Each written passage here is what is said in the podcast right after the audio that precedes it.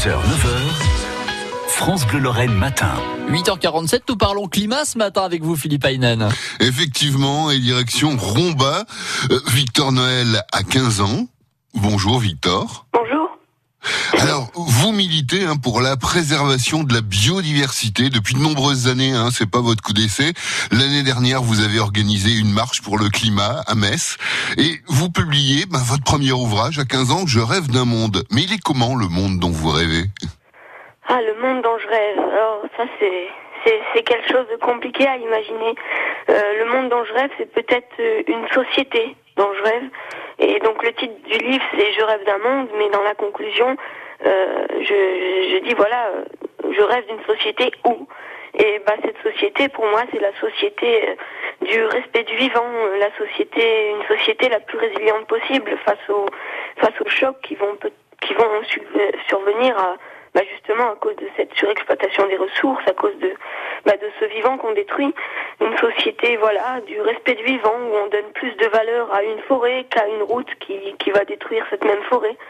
Voilà, une société où on n'entend plus les mots hum, espèces nuisibles, espèces mauvaises herbes. Voilà, une, une société où on n'est plus basé comme maintenant euh, sur euh, cette recherche d'une croissance constante, une société qui n'est plus anthropocentrique, comme j'aurais tendance à, à dire souvent. Qu'est-ce qui fait que votre engagement est toujours présent? Pardon? Que vous... Qu'est-ce qui fait que votre engagement est toujours présent, que vous baissez jamais les bras?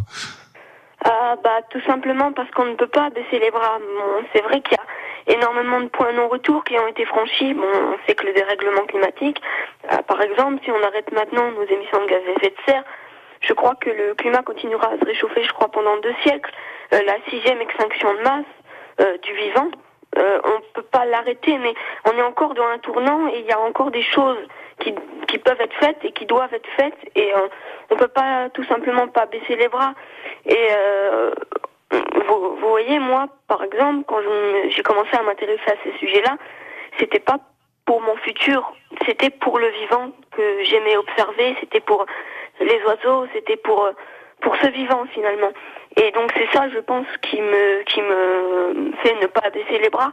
C'est ce vivant que je vois tous les jours, c'est cette forêt de, derrière chez moi. C'est, c'est- je fais pour ce vivant qu'on ne respecte pour moi pas assez dans notre société. Mais il faut aussi prendre conscience qu'on vit grâce à ce vivant et on est en train de complètement s'autodétruire. On vit grâce à, ce phytoplancton des océans qui décline à cause de la di- l'acidification des océans. On vit grâce à ces insectes pollinisateurs et donc détruire ces espèces et s'autodétruire nous-mêmes. Et ça, il faut aussi en avoir conscience. Eh ben, pour bien prendre conscience de tout ça, je vous conseille de lire un Je rêve d'un monde euh, de Victor Noël. Euh, bravo Victor pour votre engagement et merci de réveiller les consciences.